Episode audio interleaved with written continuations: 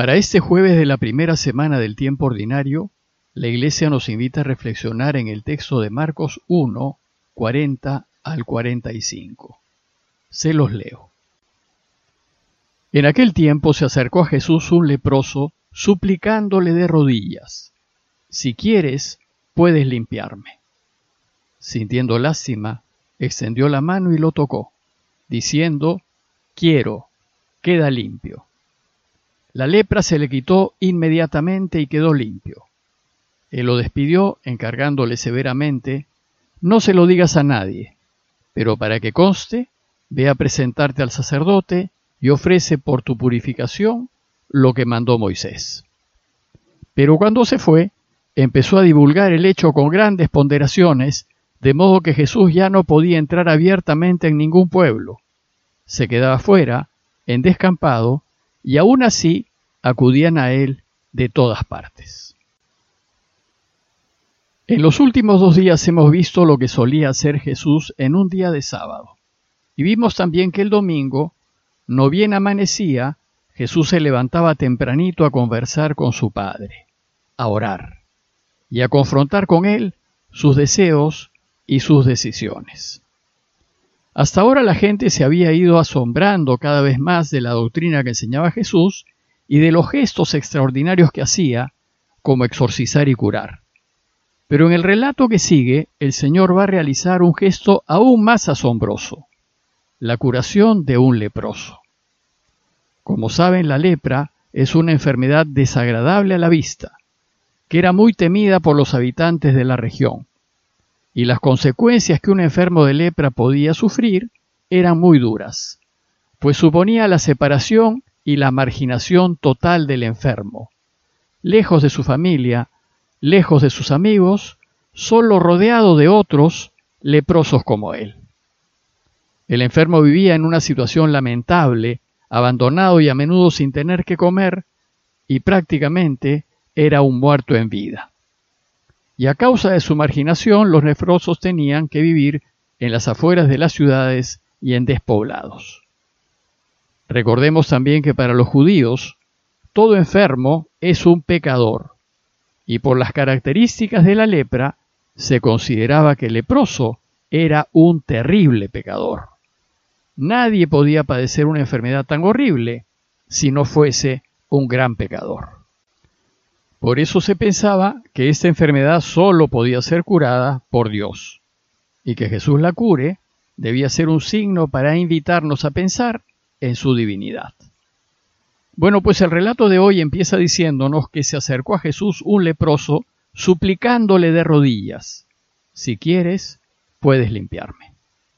Jesús debió haber estado fuera del pueblo, tal vez en el camino, pues si no, no hay manera de encontrarse con un leproso y seguramente el leproso había escuchado de Jesús, había oído que curó a muchos que se encontraban mal de diversas enfermedades y seguramente soñaba con la posibilidad de ser curado. Y en su desesperación, el leproso hace algo que no debía hacer. Se acerca a Jesús. Los leprosos no debían acercarse a nadie, y nadie los podía tocar. Entonces el leproso le suplica, se trata de un pedido desesperado que brota de su miserable situación.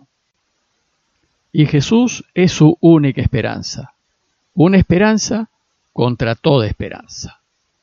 Y dice el texto que puesto de rodillas, la postura arrodillada expresa físicamente su súplica, pues más abajo ya no podía estar. Y le dice, si quieres, puedes limpiarme. Si quieres, solo si es tu voluntad. El leproso, el pecador, sabe que no puede exigir nada, solo espera en la misericordia de Dios. Y además dice, límpiame. No le dice cúrame, pues se sabe pecador. Solo le pide, limpia mi pecado, perdóname.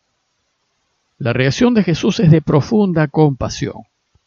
Dice el texto que sintiendo lástima, pues la terrible situación del leproso le toca el corazón, lo conmueve y hace algo que no debía hacer. Extendió su mano y lo tocó. No debía hacerlo, no solo por el contagio, sino porque la persona que lo hacía quedaba impura, legalmente contaminada por culpa del pecador. Pero a Jesús no le interesa el contagio, ni quedar impuro, solo le interesa aliviar al leproso, aunque eso le significase caer en impureza legal. Estaba más preocupado por la salud del otro que por la propia. Además, el gesto de tocarlo demuestra una especial preocupación que supera la repugnancia de la enfermedad y que demuestra afecto, solidaridad, misericordia, consuelo. Es un gesto que expresa cercanía con el pecador, aunque nunca con el pecado. Y el deseo de Jesús es quiero, queda limpio. Inmediatamente después de tocarlo, Jesús le dice que sí quiere curarle. Es un sí rotundo, definitivo, sin dudar, pues Dios quiere siempre curarnos, perdonarnos, Él quiere que estemos bien. Sin embargo, nosotros debemos querer ser curados, debemos buscarnos, acercarnos a Él y dejar que Él nos toque. Y como la palabra de Dios es eficaz, lo que dice sucede, se hace realidad. Por eso dice el texto que la lepra se le quitó inmediatamente y quedó limpio. Cuando Dios interviene, porque se lo pedimos, inmediatamente responde, si lo que le pedimos es para nuestro bien y para el bien de los demás.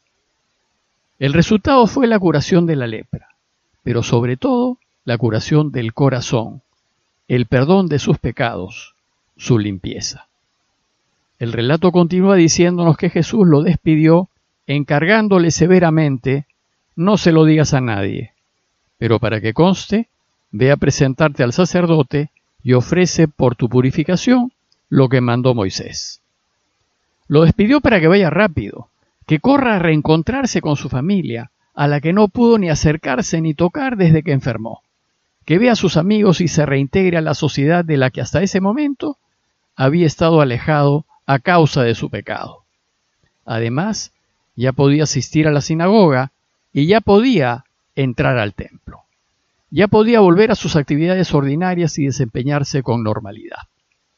Sin embargo, le da una orden, y se lo dice con severidad, dice el texto. No se lo digas a nadie.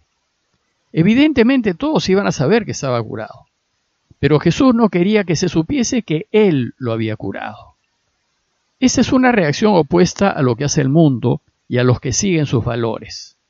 Los del mundo buscan que todos sepan quién lo hizo para así recibir los honores y los aplausos. A diferencia de ellos, Jesús siempre busca pasar desapercibido, mantenerse en la discreción. Él hace el bien por el bien en sí, no para ganar méritos personales. Él y los que son de Él solo quieren que sea el Padre quien reciba los aplausos y los honores. Además, por lo que dice al final, Jesús solo desea poder entrar en un pueblo sin llamar la atención. Pero sí le dice, vete, muéstrate al sacerdote y haz por tu purificación la ofrenda que prescribió Moisés. Pues la ley de Moisés tenía muy bien regulado todo lo que se refiere a la lepra y a su curación. Y la ley mandaba que quien era curado de lepra tenía que presentarse al sacerdote para que diera fe de su curación. Y usualmente en cada pueblito había algún sacerdote. Y después que vaya al templo de Jerusalén a hacer la ofrenda prescrita por Moisés. Y esto dice Jesús para que le sirva de testimonio, es decir, para que quede testimonio de que es Dios quien ha obrado. Pues si bien Jesús no quiere aparecer, sí desea que se le dé todo el mérito a su Padre. Sin embargo, el curado no hizo caso a lo que le dijo Jesús, y ni bien se fue, se puso a contar con entusiasmo y a divulgar la noticia. Es que era imposible no contarlo. Había sido tan extraordinario lo que le había pasado que necesitaba explicarlo, que todos sepan que está bien y que puede de nuevo tener una vida normal. Bueno, pues esto es precisamente lo que hacemos cuando descubrimos a Jesús y somos objeto de su misericordia. Nos sentimos tan contentos de haber sido curados, perdonados, sanados, de haber descubierto que la vida tiene sentido, que no podremos contener la alegría. Y buscaremos contar con entusiasmo cómo Jesús nos ha cambiado la vida. Y es así como la buena noticia de Jesús y su camino se extiende rápidamente. Pero la reacción del leproso curado le va a complicar la vida a Jesús, pues dice el texto que ya no podía presentarse en público en ninguna ciudad. Parece que la gente con necesidades y con curiosidad lo agobiaba, tal vez con peticiones de conveniencia, que ya no podía ayudar como quería a los que en verdad lo necesitaban. Y su solución fue quedarse a las afueras en lugares solitarios. De modo que solo los que estaban realmente necesitados lo iban a buscar. Pero, dice Marcos, que aún así acudían a él de todas partes. A manera de conclusión, los invito a considerar la necesidad que tenemos de que Jesús nos toque, nos cure de nuestra lepra, de todos nuestros pecados y nos limpie de todos nuestros desórdenes, para que volvamos a vivir una vida normal, reintegrados a la familia y a los amigos.